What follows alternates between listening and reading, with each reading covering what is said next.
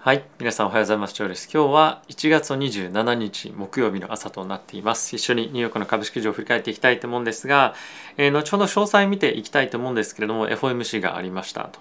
えー、内容については予想通りだったかと思うんですけれどもその後のですね発表した内容の後に行った質疑応答の中で、えー、話している内容、まあ、答えている内容っていうのが、まあ、結構ですねホーキッシュタカ的な感じの、まあ、聞こえになってしまったっていうのが、まあ、非常に大きくあったんじゃないかなと思っています。で株式市場についてはこの FOMC のステートメント発表後には、まあ、結構マーケット上がったんですね。仮想通貨も含めてドーンと一気に上がっておなんかいい感じかなと思ったんですけれども、まあ、質疑応答をするにつれてどんどんどんどんその物価上昇に対しての非常にリスクを感じているだったりとか、まあ、今後のその QT ですね。えーと、バランスシートの縮小についてもあのまだ経済状況だったりとか、まあ、金融の市場の環境によって、まあ、大きく変えていく、まあ、これは当たり前ですよね。ただし、まあ、それについて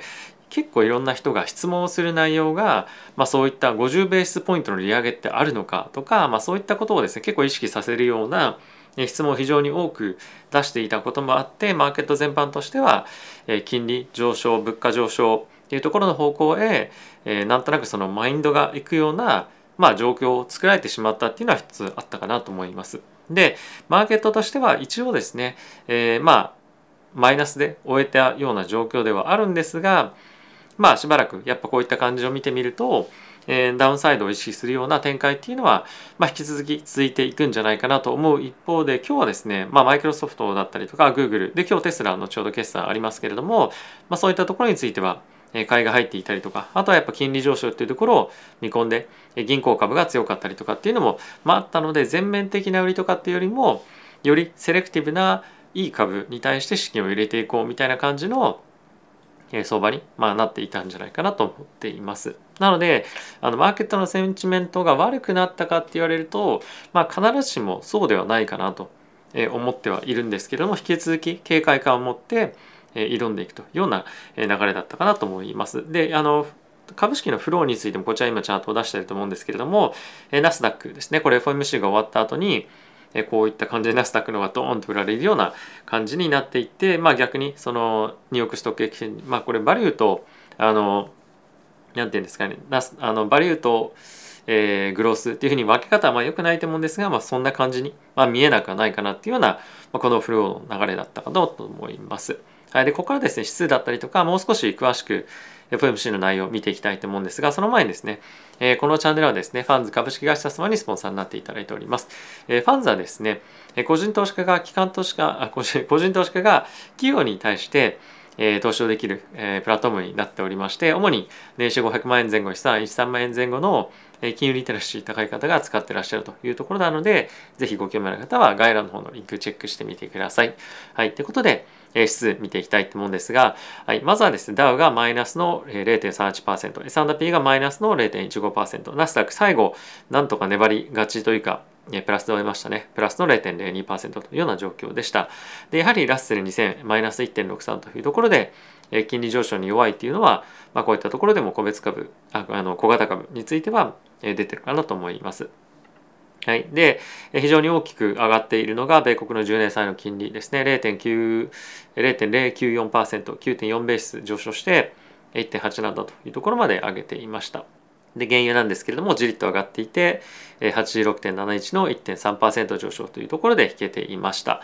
はい、で、えっと、セクター別なんですけれども、まあ、IT ですねこの辺りはさっき言っていたマイクロソフトだったりとかの上昇が引っ張り上げているんじゃないかなと思います。まあ、なんで今回に関しては、まあ、ハイクオリティストックが買われてるっていうふうにまあ言っていいのか分かりませんけれども、やはり決算良かったマイクロソフトだったりとか、まあ、決算いいよねっていうふうに思われているであろう、まあ、テスラとか、まあ、そういったところが買われているような状況になっているのかなと思っております。はい。まあ、この辺りは特にサプライズないかなと思うので、まあ、スキップしていきたいと思うんですが、えー、まずはですね、マーケット、今日のちょっと反応、先ほどのを見てみると、あのイントラデーの見てみると非常によく分かりやすいんですがこれが5日間の範囲ですね。なのでまあここでマーケットここかな？ここか。あここですね。すいません。マーケットが、まオープンしましたと。でまあその後どんどんどんどんあの FOMC に向けて上がっていったんですけども FOMC の質疑応答でドーンと下がったような感じにはまあなっていたかなとただし最後の方にまあ、しっかりと会話入っていたのかなと思うのであのそんなにものすごくマーケット悲観してるっていう感じでは正直僕はないのかなと思っています。あの思っていたよりも、まあ、ちょっと若干期待外れだったかなっていうところあるかもしれませんが、まあ、あまりにもそのここの辺底打ちなんじゃないかみたいな期待感っていうのがちょっと強くありすぎたっていうのも一つあるかなと思います。はい、でドル円については114.63というところでやっぱりこのドル買いっていうところですねあの物価上昇だったりとかに伴って金利が上がっていくんじゃないかっていうところを見据えてえドルが買われているような状況になっています。はいまあ、この辺りは非常にあのまあポートフォリオをサポートしてくるしてくれる要素でもあるので我々にとってはまあありがたい状況ではあるんですが、まあ、株式にとっては銘柄によってはですね結構厳しい状況ではあったかなと思います。で先ほどですねインテルの決算があったんですが内容詳細までは見れてないんですけれどもえちょっとですねその決算自体は良かったんですがガイダンスが少し弱いんじゃないかっていうところがまた出ていてそれでこちらちょっと見えづらいかもしれませんけれども2.22%というところですねこのブルーのラインになってますと。で過去1年間のこれチャートで見てみるとちょうどですねあの1年前と同じような水準になってるのでこの過去1年分の上昇っていうのを吐き出してしまっているような状況にありますと。で、まあ、一方テスラなんですがまだ決算の内容あの発表されたのかな？もしかすると今ちょっとさっき出たばっかりかもしれませんがマイナスの4%になってしまっています。まあ、ちょっと内容詳細また追って見ていきたいと思ってますけれども、まあ、テスラの決算の内容っていうところが、まあ、あのどのどの程度悪いのかもしくはそのガイダンスなのかどうかっていうところは、まあ、詳細見て、えー、皆さんにお伝えできればなと思ってます。まあ、今日はですねこのテスラの決算も非常に重要なんですが FOMC ちょっとちゃんとおさらいをしていきたいかなと思ってます。で、発表した内容についてなんですけれども、まず1点は3月利上げもほぼするでしょうとしますみたいなことを言ってました。で、プラス3月の上旬でテーパリングのあの、まあ、停止ですね、債券の買い入れプログラムの停止を行いますと。で、プラス利上げは3月に行った後に、その後に QT、バランスシートの縮小を行っていくんですけれども、このタイミングとペースについては今後議論をしていくでしょうと。ただし基本的には今のところのプランとしては、えー、償還が来る米国債を再投資を米国債にするんではなくて、まあ、それを再投資しないっていうことを、まあ、メインにしてどんどんどんどんバランスシートを縮小にしていくっていうのが、まあ、メインの方向性なのかなと思っております。でやっぱここ一つあのポイントだなと思って気になったのは今後やっぱりまだ物価上昇についてはあのさらに上がっていくもしくは高止まりリスクはあるよねっていうところは、まあ、結構しっかりと研究をしていたっていうのは、まあ、印象的だなったあ印象的だったというところと、まあ、あとはですねパウエル議長としては、まあ、その富裕層に対してこの利上げをすることによって、まあ、株式だったりとか、まあ、そういったところでダメージはあるにせよまあ、富裕層ではない方々に対しては、まあ、結構ですねこの物価上昇が本当にまあインパクトがあるというところが強くあるんですよね。そういったところを受けるとやっぱりこの物価の上昇を抑えることが経済だったりとかについて非常に重要で大事なことっていう認識がやっぱり強くあると。でそういったことを考えてみると多少株式のマーケットの下落っていうところを伴ったとしても物価の上昇は抑えないといけないっていうのがパウル議長の頭の中に僕非常に強くあるんじゃないかなと今回やっぱり思いました。なのであの無理に利上げをしていくということはもちろんないと思うんですけれども、まあ、その辺は、まあ、しっかりと株式のマーケットがあの結構厳しい状況になったとしてもしっかりと利上げをしていくっていうような、まあ、強い意志っていうのがある程度あるんじゃないかなと思います。はいま、あとはですね一応雇用については非常にえ強いというところもあるので、まあ、金利を上げたところで雇用のマーケットが悪化することはないんじゃないかっていうようなことは、え言っていました。あとは50ベースポイントの利上げとかっていうのはどっかのタイミングであるのかっていうふうなことを、ま、言われてたんです聞かれたんですがそれは特に否定も肯定もせずで、えさっき言っていたようなあの経済の状況とかっていうところを見て判断をしていくと。であとは一つ重要だと思ったポイントとしては今後物価が上昇していくだろうという推測のもと物価あの金利を上げることはあるのかっていう質問があったんですね。でそれについては、えー、そうではなくて実際に物価が上昇しているっていうところを受けて、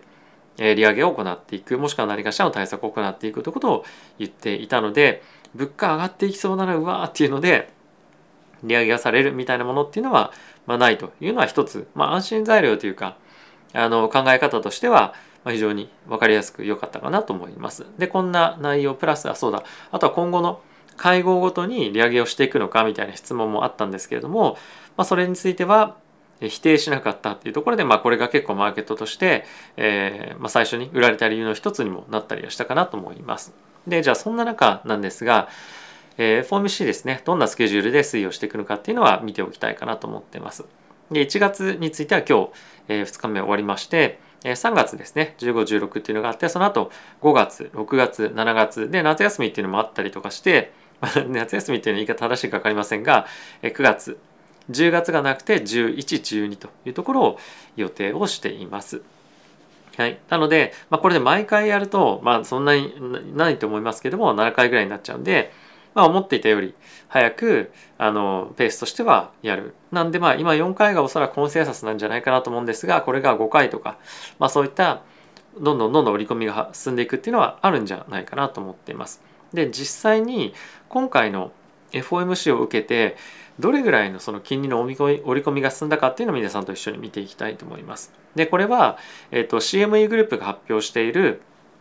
どれぐらいマーケットをあのマーケットで利上げを織り込んでるかっていうのを見る、えー、ページなんですけどもこれ12月の14日に FOMC の会合12月最後今年あるんですけれどもそこの段階でどれぐらい利上げを織り込んでるかっていうのを見るチャートに、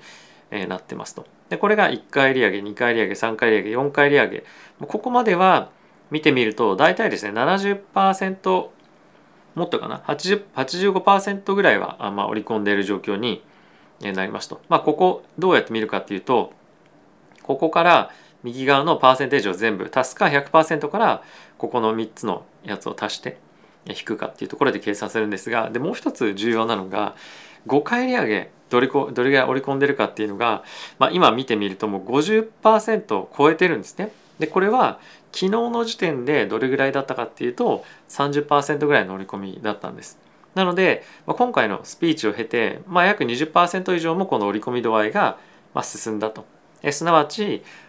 徐々にこの4回利上げっていうところから5回利上げにコンセンサスが移ってきそうに、まあ、今後なるかもしれないっていうのは一つ大きなポイントかなと思っています。でプラスそれに加えて、まあ、この先にも6回利上げ7回利上げっていうのを織り込んでる人たちっていうのがいるので、まあ、この辺りの織り込み動向っていうのを今後結構注視しながら見ていかないとマーケットはまあ危ないというかあのいけないかなと思っているのでこの辺りも皆さんにちょっとお伝えをしていきたいかなと思っております。はい、ここからニュース見ていきたいと思うんですがちょっと今あのニュース出たみたいなので、え、テスラの決算を見ていきたいと思います。でテスラの決算についてはテスラ Beats on Earning and Revenue ということで利益と売上については予想を上回ったということではあるんですけれども、まあ、サプライチェーンの問題が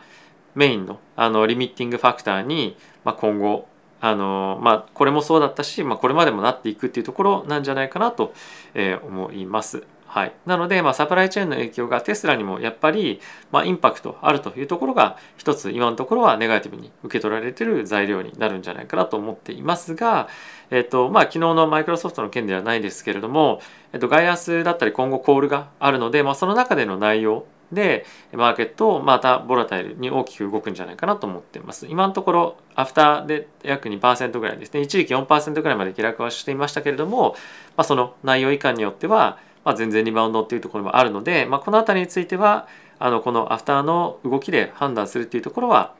えー、まあやめて一旦ちょっとコールをしっかり聞くというところが非常に重要になってくるかなと思います。はい、結構テスタについてはあのなんとなくここ最近これまでは投機株みたいな感じで扱われていたのが、まあ、結構ですねあの硬い株みたいな感じの位置づけに徐々になってきてるんじゃないかなと思うんですね。っていうのもやっぱりここ最近の,、まあ、あの EV 関連の銘柄でリビアンとかいろいろ出てきたことによってあのやっぱりこの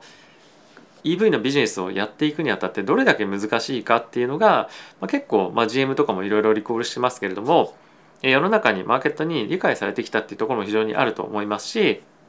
やっぱりこのテスラの経営状況の硬さというか体制がしっかり整ってるっていうのは、まあ、る程度理解されてきてるというのも、まあ、一つあるのかなと思います。まあ、あの最終的にマーケットが今回のアーニングプラスコールを受けてどういうふうに動くかっていうのは分かりませんが、まあ、テスラについてはなんとなくなんですけどもそういう感じのあの銘柄として受け入れられ始めているような気がしますね。はい、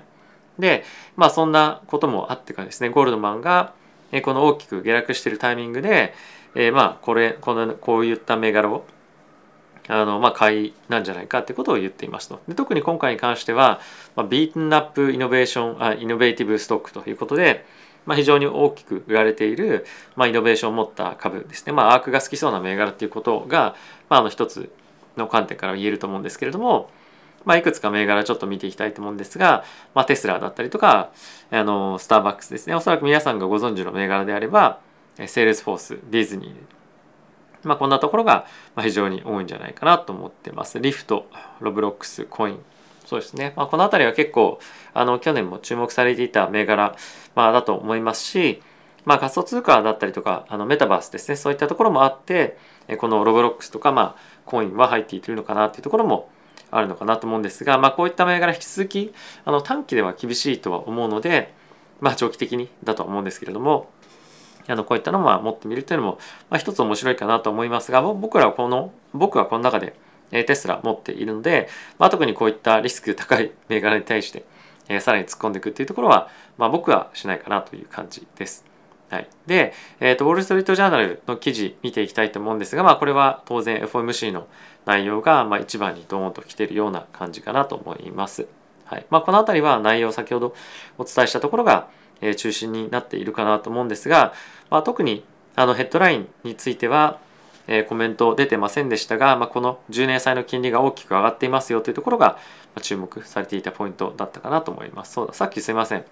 2年債の金利見せてなかったですね。2年債の金利が上がってるっていうのはかなりやっぱり重要だと僕は思っていて、今回13ベースぐらい上がっていたんですね。やっぱりそのもちろん10年債の金利も、ま上がってはいるんですけれどもそれよりもやっぱり短期の金利っていうところを見ることによってより利上げに対してのマーケットがどれぐらいの織り込みを見せてるかとかっていうところが大きくあの反映されるようなポイントになってくると思うので、まあ、この、えー、まあ3ヶ月ぐらいは、まあ、2年債の金利っていうところをしっかりと見ていくっていうところがやっぱりかなり重要になってくるんじゃないかなと思ってます。まあちなみにあまり見ないんですけども1年債の金利とかっていうのはこんな感じになっていて過去5年間で見るとまあこれ2年債も金利も同じなんですけど、まあ、こんな感じでグオーっていうふうにまあ来てるんですよね1年2年短期の方は。でプラス10年の方っていうのももちろん上がってはいるんですけれども、まあ、チャートの形状がま全然違うというところは結構これ面白い観点だと思いますので、まあ、より注目をして短期の金利も見ていきたいかなと思っております。はい。ということで、え次にちょっとブンバーグ見てはいきたいんですが、一応やっぱこのヘッドラインとして出ているのが、パウエル議長としては、3月のリフトオフ、まあこれ金利の上昇ですね、については、バックスっていうのはサポートしてますよと。で、プラス、ウォンと、これ will not ですね、ルールアウト、ハイクエビルミーティング。まあ今回、今後の毎回の会議で金利を上げていく、まあこれハイクっていうふうに言いますが、を、まあ、しないよっていうふうには決めつけませんということが、まあ、ヘッドラインになっていた。まあ、それがやっぱりマーケットに対して非常に大きくインパクトが与えたんじゃないかというふうにまあ言われているところがヘッドラインになっているのかなと思います。はい。まあ、あの、今日ちょっといくつかニュースもあるんですけれども、まあ、テスラの決算と、えー、FOMC で、まあ、結構十分時間使ったかなと思うので、まあ、とりあえずはこの辺りで、えー、いいかなと思います。引き続き、マーケットダウンサイドは意識されてはいるんですが、ちょっとさっき紹介をしたゴールドマンの記事じゃないこれ、まあ、これら買いだよというふうに言ってるんじゃないんですけど、結構やっぱり割安株を探す動きっていうのが、結構投資家の中では特にテック周りの割安株なんだろうみたいな感じで探してる人が多い印象は僕はちょっと受けますね。でまあそれなぜかっていうともう当然のごとく、まあ、バリュー銘柄は持ってるよねもしくはまあ原油とかある程度、まあ、そのセクターとしてまあ結構もうすでに持ってる人がいる中で、まあ、まだ見つけられてない割安株だったりとか今後買うならどこかっていうところで結構みんなその次に買うものをやっぱりもうだいぶかなり進んで探してる。プラス仕込み始めてるっていうのが、まあ、あるっていうのがこういったところが出てくる記事の、まあ、記事というか背景だったりするんじゃないかなと思います。僕もいろんな人と話をしてまだやっぱりダウンサイドは見てはもちろんいるんですけど何をじゃあ今後買っていくかっていうところの議論が結構多くなっている印象がありますね。はい、なのであの今手元にあるキャッシュをどこにこのタイミングで入れていくかっていうところが今後焦点になっていく上でどこにっていうところに加えていつっていうところがやっぱり今後のこの FOMC 絡みの中で議論されていくポイントだと思うので、まあ、今後この FOMC が終えた後に FED の関係者っていうのがいろいろとコメントをしてくると思いますので、まあ、ある程度そういったところで、まあ、全体のその会議の内容の温度感っていうのを感じ取ったりとか、まあ、あと FOMC の議事録っていうのがまた、来月ですね出てくると思いますので、まあ、そういったところの内容をより理解をして、え、そういったところの、まあ、計画というか、まあ、いろいろプランニングを、まあ、立ててみるといいんじゃないかなと思っています。まあ、まずはその正直3月の FOMC ですね、まあ、ここで実際の利上げをしてどういうことを発言するかっていうところが、まあ、結構ちゃんと見ておきたいポイントかなと思うので、まあ、この1ヶ月に関しては、まあ、何かことが好転するとかっていうよりもあの上下しながら、まあ、結果的にはレンジでの推移みたいな感じが、まあ、1週間続くんじゃないかなと思っております。はい。まあ、僕としてはまだあの物価上昇あるんじゃないかみたいな5回分の利上げ織り込むみたいな感じになってますけども、まあ、結構ですね買い場としてはえちょっと状況整ってきてるかなと正直、まあ思っているので、まあ、ここからさらに何を織り込んでどれだけ落ちるかっていうとこを考えてみると、まあ、ちょっとあの落ち幅っていうところも、まあ、よっぽどじゃない限りここからあの 10%20% ドーンと下がるみたいな感じは、まあ、正直あの可能性として低いもしくは、まあ、そこでそこになるっていう可能性も、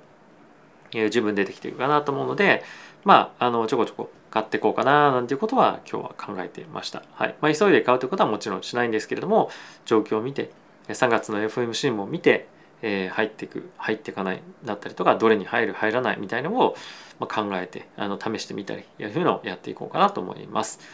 はい。ということで皆さん今日も動画ご視聴ありがとうございました。あとですね、非常にたくさんのコメント欄で、あの、まあ、息子のことについて、出産のことについて、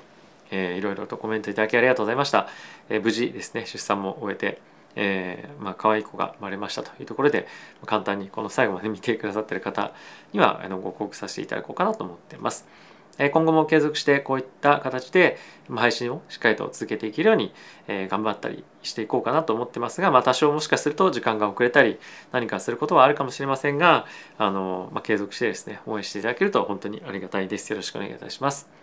えまずはえ、ま、体調を整えることをまサポートしたいなというところと、まあ、とは僕もできるだけ今育休を取っているというところでもあるので、え、まずは家族優先で、え、やっていきたいかなと思っております。ということで今日も動画ご視聴ありがとうございました。また次回の動画でお会いしましょう。さよなら。